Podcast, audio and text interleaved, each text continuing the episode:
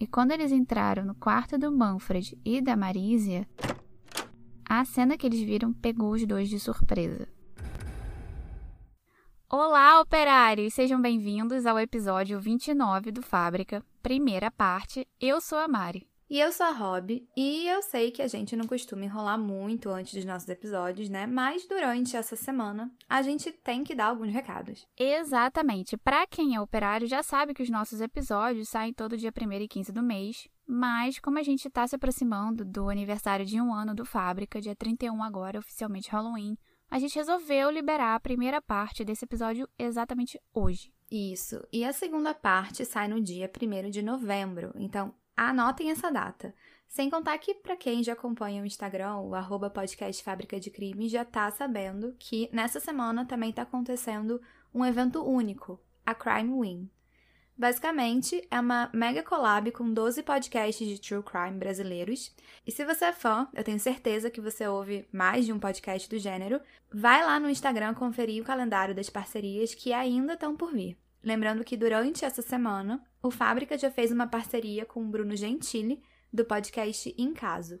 É o nosso episódio número 28, chamado Monstro do Morumbi. E até o final desse mês, o Fábrica ainda vai fazer uma participação especial no dia 30 de outubro, no podcast Criminalismo, feito pela nossa colega Verônica Veras.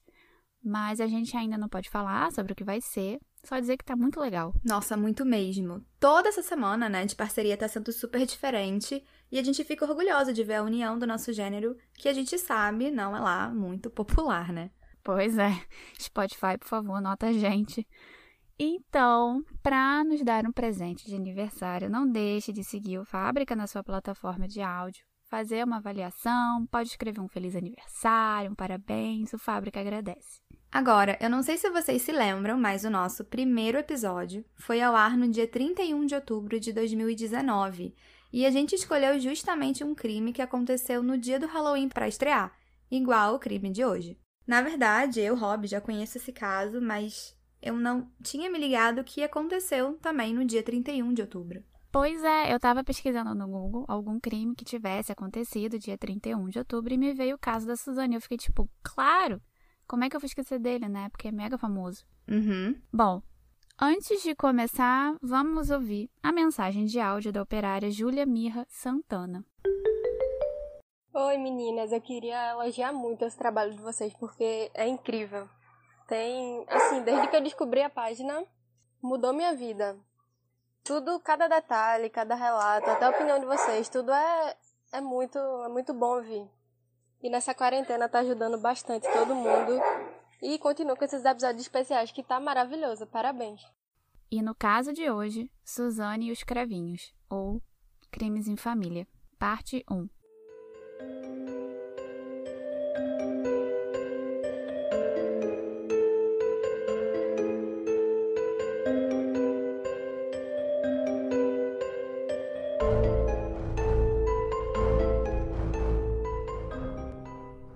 Como eu disse, a gente sabe que esse caso já é muito conhecido, tem muita informação sobre ele no próprio Spotify, no YouTube, em livros e agora nos cinemas com o lançamento desses dois filmes sobre o crime, que mais para frente a gente vai comentar sobre.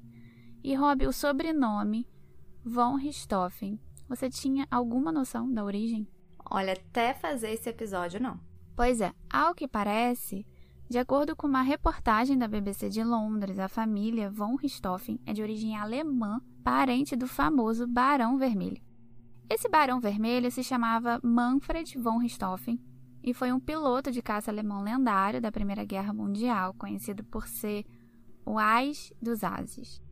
E nessa reportagem de 2006 da BBC, o título da matéria traduzido para o português era exatamente assim: parente do alemão Ais dos Ases da Primeira Guerra, conhecido como Barão Vermelho, foi sentenciado a 39 anos de prisão por matar seus pais ricos no Brasil. É, é um título bem chamativo, mas existem outras notícias que questionam esse parentesco, apesar do próprio pai da Suzane ter um livro com a árvore genealógica da família. É, seis anos antes dele ser morto pela Suzane, ele deu uma entrevista em casa para um repórter chamado Cláudio Tognoli, e o pai da Suzane mostrou essa árvore genealógica da família, onde o Barão Vermelho seria o tio-avô dele. Enfim.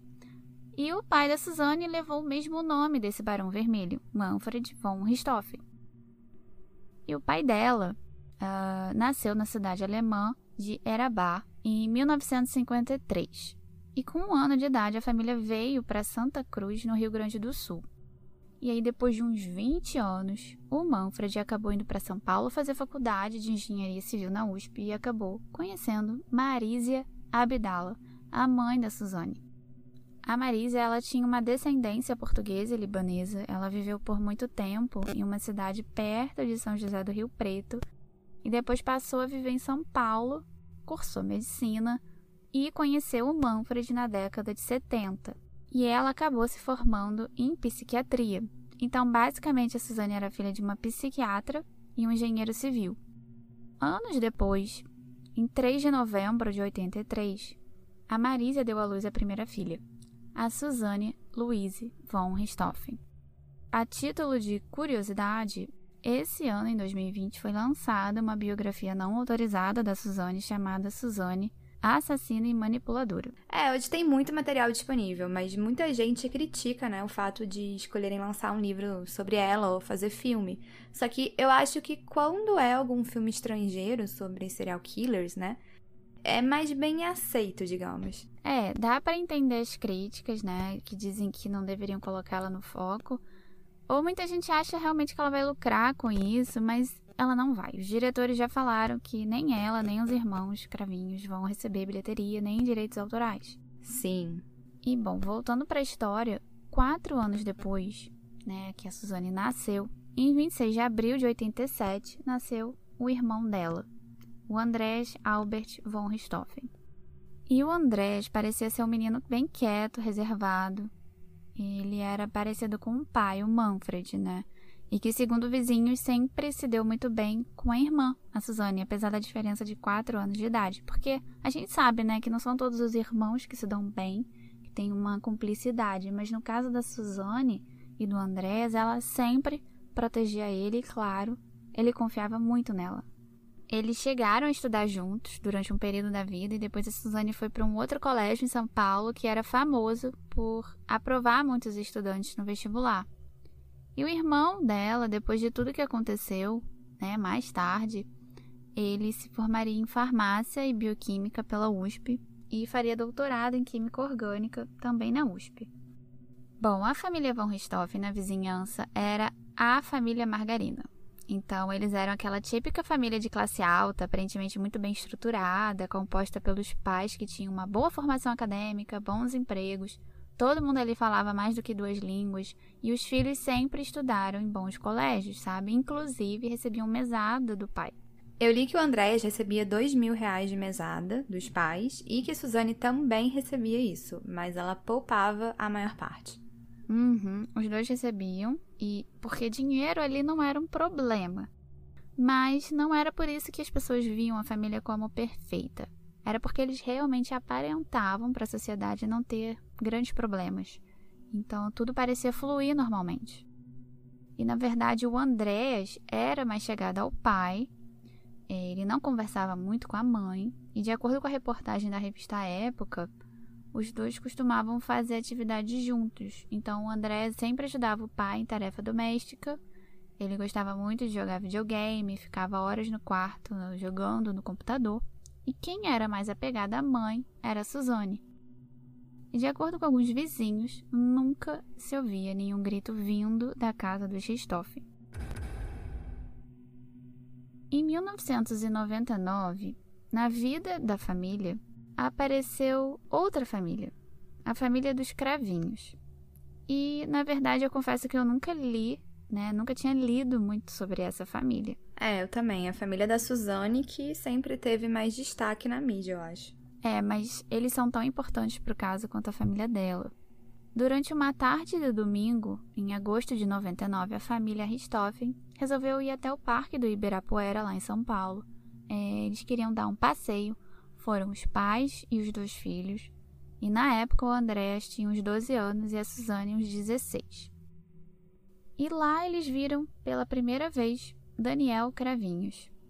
viram ao longe ele praticando aeromodelismo, que envolve basicamente construir aeronaves, né, numa escala reduzida, para depois colocar esses modelos para voar. E inclusive tem algumas categorias e tal. E o irmão Andrés, ele se interessou muito por essa prática e pediu para os pais para fazer aulas com o Daniel. E nisso, os dois ficaram muito amigos. Eles também saíam juntos fora das aulas e como a Suzane tinha achado o Daniel bonito, o Andrés meio que ajudou os dois a se aproximarem. E nisso, quando a Suzane e o Daniel começaram a namorar, parece que os pais não se incomodaram muito. Eles não ligaram porque acharam que seria uma coisa passageira. E aí, nesse tempo de namoro, a Suzane fazia questão de incluir o irmão em várias atividades. Porque ela poderia, sei lá, meio que esquecer o irmão, né? E focar no namoro, mas ela não mudou nesse sentido. Ela, o irmão e o Daniel faziam vários programas juntos e a Suzane costumava confidenciar segredos para o Andréas. E além do Daniel Cravinhos, o irmão dele, o Christian Cravinhos, também costumava sair com eles. Isso, não eram em tantas saídas, mas sim, o Christian também costumava sair com eles e o Daniel era como se fosse o irmão mais velho do Andrés, né? E o Christian um grande amigo. Eles contaram que uma vez o Andrés se escondeu no porta-malas de um carro e foi junto com a irmã e o namorado para um hotel para fumar maconha e que foi com o Daniel que o Andrés experimentou a droga pela primeira vez. E um tempo depois disso, o Christian até chegou a ser internado por dependência química de cocaína. E, ele, enfim, ele tinha muitas dívidas com traficantes. E no final de 2001, os pais da Suzane já estavam bem preocupados com ela, porque ela estava sempre colada com o namorado para cima e para baixo, e eles começaram a tentar convencer a filha de que terminar o namoro com Daniel seria a melhor escolha. É, a partir desse momento eles reprovavam completamente o relacionamento deles. Eles reprovavam completamente. E depois que ela começou a usar não só a maconha, mas êxtase, não demorou muito para ela querer largar os estudos. Ela começou a mentir para os pais, dizendo que ia para casa de amigas estudar, mas na verdade ela saía escondida com o namorado e as amigas chegaram a cobertar essas saídas. Só que em abril de 2002, uma dessas saídas deu errado. A Marisa teria descoberto que a Suzane tinha passado a noite no motel com o namorado. E aí os pais ficaram muito irritados. E o clima dentro de casa começou a piorar cada vez mais. A relação da Suzane com os pais foi ladeira abaixo. E eu não sei se é verdade, mas aos 18 anos, ela apanhou do pai pela primeira vez. Eles tinham planejado de almoçar no Dia das Mães de 2002 num restaurante e a Suzane teria se recusado e xingado o pai dela. E daí o Manfred teria dado um tapa na Suzane. Exatamente. E depois disso ela saiu de casa, disse que não ia voltar mais. Só que depois ela acabou voltando. A vida que ela tinha era ótima e ela recebia mesada, então ela foi mais esperta. Ela voltou, disse que o namoro tinha acabado, mas obviamente era tudo mentira.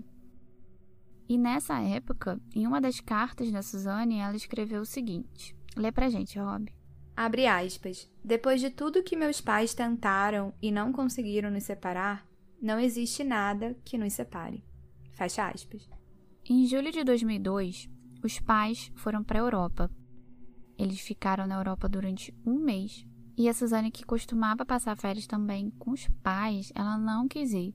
E ela falou que esse mês foi tipo o sonho para ela, porque sem os pais saberem, ela e o Daniel moraram na casa durante o mês de julho inteiro. E a polícia acha que foi depois dessa temporada do Daniel na casa da Suzane que eles começaram a planejar o crime. Em setembro de 2002, aconteceu um episódio entre o Manfred e o Daniel. A polícia foi chamada para apartar uma briga dos dois perto de mais ou menos duas horas da manhã. E na verdade já tinham acontecido outros dois episódios de brigas, porque a Suzane chutou o balde e por várias vezes queria que o Daniel entrasse na casa, mas o pai sempre barrava a entrada dele. É, dá para perceber que o ódio estava instalado, né? Que a relação da família já não era mais a mesma. Nossa, com certeza, porque os cravinhos e a Suzane, eles nutriam esse ódio há muito tempo dos pais dela. Às quatro da manhã do dia 31 de outubro, a polícia militar recebeu um telefonema de uma moça moradora da rua Zacarias de Góes, Campo Belo, em São Paulo.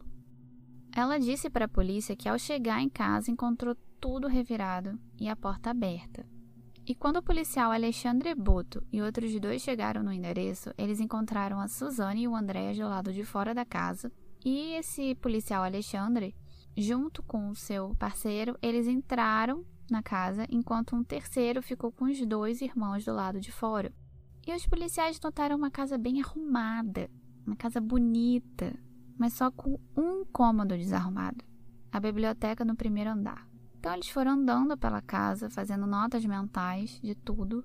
Os policiais subiram as escadas e no segundo andar eles viram os quartos da Suzane, do irmão e dos pais. Eles checaram os quartos dos filhos primeiro e quando eles entraram no quarto do Manfred e da Marísia, a cena que eles viram pegou os dois de surpresa. Nesse momento da história, é, a gente já avisa que quem for mais sensível, pule alguns minutos para frente, porque o conteúdo pode ser delicado para algumas pessoas. De cara, eles viram um homem deitado na cama, com um pano branco no rosto e uma arma calibre 38 do lado dele, só que no chão. Mas a cama tinha uns lençóis revirados. E quando eles se aproximaram, eles perceberam os pés de uma segunda pessoa era a dona Marísia, que foi encontrada enrolada nos lençóis e com um saco preto de lixo na cabeça. Eles viram muito sangue, né? Viram que a cabeceira tinha algumas marcas, como se o assassino tivesse errado os golpes, né? Algumas vezes.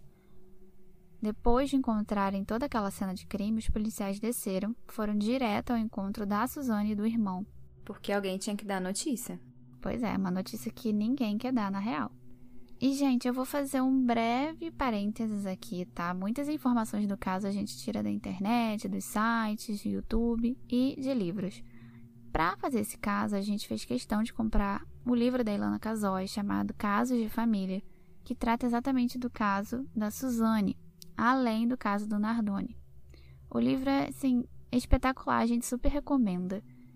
E durante essa leitura, a Ilana consegue descrever esse momento muito bem, o momento em que o policial tem essa tarefa dura de chegar para Suzane, de 18 anos, e para o irmão de 15 e falar: olha, seus pais foram assassinados.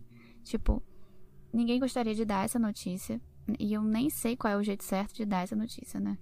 É, não sei nem se tem um jeito certo. Pois é. E no livro ela conta que um desses policiais viu que o Daniel Cravinho já tinha chegado na casa naquela hora e preferiu contar a ele primeiro para que ele então pudesse falar com a Suzane e com o irmão.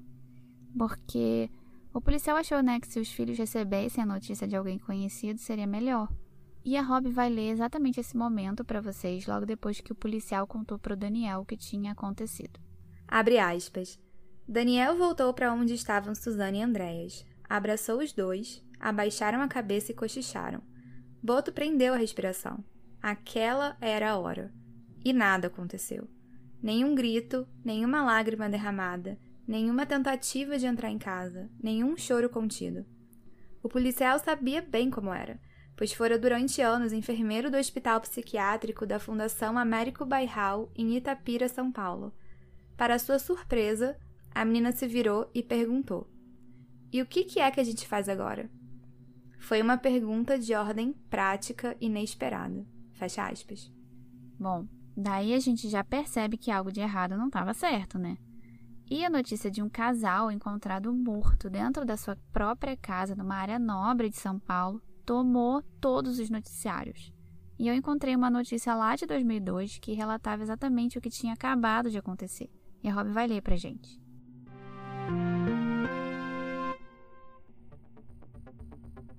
A filha do casal, a estudante Suzane, 18, confirmou à polícia que a arma era de seu pai. O revólver, que tinha cinco balas intactas, não foi usado, segundo a polícia. Um ladrão que rouba uma casa geralmente não deixa uma arma para trás, disse o delegado da 27ª Delegacia de Polícia, Campo Belo. Segundo o delegado Araújo, Suzane e outro filho do casal, o estudante Andréas, 15, saíram de casa por volta das 9 horas de anteontem. Suzane deixou Andréas em um cybercafé e saiu com o namorado Daniel Cravinhos de Paula e Silva, 21, que também mora na região. Os irmãos teriam se reencontrado no cybercafé e voltado para casa. Suzane e Andréas contaram a policiais da 27ª Delegacia de Polícia que eles chegaram por volta das 4 da manhã e encontraram a porta aberta e luzes da casa acesas. A filha teria então telefonado para o namorado, que voltou à casa depois para a polícia militar.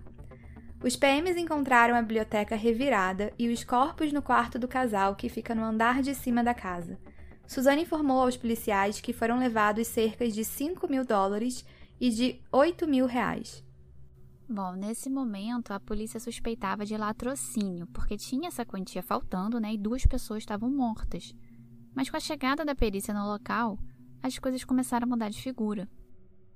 Quando os peritos e o fotógrafo entraram na casa, eles começaram a notar a mesma coisa que os policiais. A casa estava toda arrumada no primeiro andar, menos a biblioteca, que estava revirada. E nisso eles já perceberam que quem cometeu aquele crime com certeza sabia o local do dinheiro, né? Onde procurar. Mas o negócio era saber como que a pessoa sabia disso. É, teria que ser alguém de fora, que tivesse conseguido alguma informação de família, né? Ou alguém da própria família. E os peritos subiram para o quarto, começaram a examinar o Manfred e a Marísia. E aqui eu repito novamente: quem for sensível, por favor, pule alguns segundos. A Marisa tinha um saco de lixo preto no rosto, além de parte de uma toalha enfiada na boca dela. Ela também tinha cortes na cabeça. O crânio estava fragmentado e tinha mais pancadas na cabeça do que o marido. Os peritos perceberam que os dedos da mão direita da Marísia estavam lesionados, esmagados, provavelmente por tentar se defender. Né? Parecia que ela tinha demorado mais para morrer do que o marido e o Manfred tinha muitos respingos de sangue, ferimentos no rosto e um corte profundo atrás da cabeça. Então, tinham muitos respingos de sangue no teto também do quarto, e tudo foi sendo analisado e fotografado pela equipe da perícia. E um detalhe que chamou a atenção foi o pano branco que o Manfred tinha na cabeça. Era como se o assassino não quisesse encarar a vítima por ser conhecido dela e examinando a cabeça dele, chegaram à conclusão de que o crânio estava quebrado. Eles concluíram pelos cortes que o objeto usado devia ser corto contundente, por conta dos cortes no rosto do Manfred, e que o autor do crime tinha usado bastante força, tanto que nenhum sinal de defesa do Manfred foi encontrado. Ou seja, o Manfred não teve nem tempo de se defender. Exatamente. E todo esse trabalho da perícia durou de sete e meia da manhã às cinco da tarde, eles conseguiram determinar a hora da morte entre 10 e meia-noite do dia anterior, exatamente o horário em que a Suzane disse ter passado em casa e visto os pais ainda vivos. E, durante a investigação, o pai do Daniel Cravinhos, o senhor Astrogildo, também foi até o local do crime, conversou com os investigadores, disse que nunca soube de nenhuma briga entre os seus filhos e o Manfred, e Além disso, os investigadores conversaram com alguns vizinhos e ninguém tinha ouvido ou visto nada fora do normal. A casa não tinha sinais de arrombamento, o saco de lixo preto usado na Marísia era do mesmo tipo daqueles que eles usavam na casa. O assassino tinha aberto o portão com controle remoto, e isso ficou bem claro, e nada além do dinheiro vivo tinha sido roubado, e olha que a casa tinha muitas coisas de valor. Uma outra coisa que eu não falei também é na mesinha de cabeceira que ficava ao lado da cama onde a Marisa dormia, tinha uma jarra com água, sendo que não tinha nenhum copo do lado. E aí a delegada do caso achou estranho, porque ninguém levaria uma jarra sem um copo para beber. E aí todo mundo foi levado para prestar depoimento. E no depoimento do irmão da Suzane, o Andrés, ele parecia bem triste mas ele conseguiu dar todas as explicações que pediram a ele. Ele falou, por exemplo, que acordou às 6h40 da manhã para ir para a escola com o pai, ficou no colégio até meio-dia e 45 e a irmã foi buscar ele. Os irmãos chegaram em casa, almoçaram com a mãe. Em torno de 1h55, o Andrés foi para a aula de inglês, levado pela Suzane, e às três, ela e o Daniel foram buscar ele. Os três foram para o shopping comprar um presente para a irmã, que ia fazer aniversário no dia 3 de novembro. Chegaram em casa por volta de umas 4h50. E às 5, o Andrés falou que a Suzane saiu de casa dizendo que ia para a faculdade. A mãe, Marisa, chegou em casa às 6 e uns minutos depois, o Manfred. Eles jantaram às 8 e o Andrés foi pro quarto assistir desenho, recebeu boa noite do pai às nove e o da mãe às dez. Lá por volta de dez e meia, o Andrés contou que ajeitou o travesseiro embaixo do lençol para parecer que tinha alguém dormindo na cama dele. Ligou para Suzane pegar ele escondido dos pais. E na verdade só o Daniel foi sozinho pegar o Andrés para levar o adolescente até um cybercafé que ele adorava para jogar um jogo chamado Counter Strike. E no caminho, o Daniel contou para o Andrés que ele levaria a Suzane para um motel para comemorar o aniversário dela. Então o André chegou nesse cybercafé, Todo mundo ali do Cybercafé viu ele e ficou combinado que às três da manhã a Suzane e o namorado buscariam ele. Como combinado, o casal buscou o Andrés no Cybercafé, foram embora chegando em casa perto de umas quatro da manhã. Ao longo dos depoimentos da Suzane e dos irmãos Cravinhos, várias e várias inconsistências foram sendo percebidas. Eles tentaram contar a mesma versão mas eles foram pegos mentindo em alguns pequenos detalhes. E geralmente são nesses detalhes que a polícia pega o criminoso. Aham. Uhum. E foram detalhes do tipo o fato da Suzane fazer questão de guardar a nota fiscal do motel para apresentar para os policiais. Então, se seus pais foram mortos dessa forma tão brutal e você foi inocente, a última coisa que você vai querer ou vai se preocupar, né, é comprovar o seu álibi.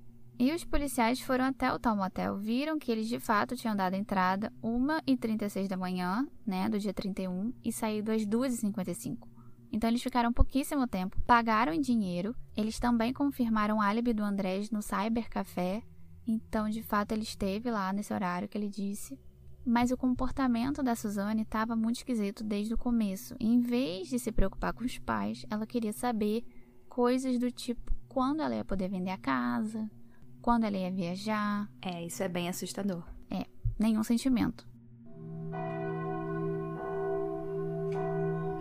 No dia 1 de novembro de 2002, acontecia o enterro do Manfred e da Marísia, e os investigadores notaram que a Suzane não estava usando uma roupa considerada padrão para o enterro e que ela tinha chorado muito pouco, né? Somente o necessário. E uma outra coisa também surgiu e dessa eu pessoalmente me lembro. A polícia descobriu que logo depois do crime, o Christian Cravinhos foi até uma loja de motos, comprou uma motocicleta pagando em dinheiro vivo. 3.600 dólares. É, isso não foi muito inteligente, né? não, foi bem burro da parte deles. Isso acabou facilitando o trabalho da polícia porque uma fonte anônima disse que o Christian vivia de bico e que ele não tinha muito dinheiro. Então, o fato dele ter pagado dinheiro logo depois do crime chamou muita atenção dos investigadores. E no livro da Ilana Kazoy, ela conta que a diarista da casa parecia ser a única pessoa que estava de luto. Segundo ela, essa moça diarista queria ir no enterro dos patrões, mas a Suzane disse que não, que ela precisava ir para casa para limpar. E isso, operários, incluía limpar todo o sangue da cena do crime. E no livro ela conta que o Andrés andava cantarolando pela casa com fone de ouvido e que quando a diarista perguntou para ele como que ele estava, ele teria respondido: Já era, acabou.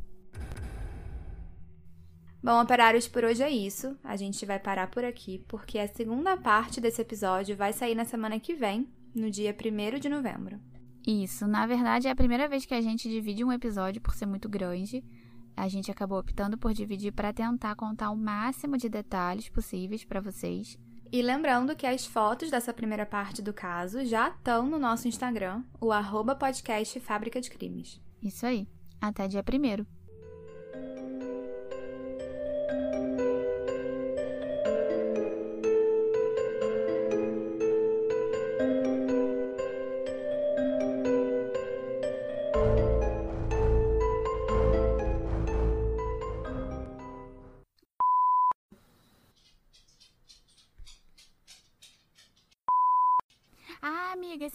Tem tum-tum? Não, até agora não. Que isso? O quê?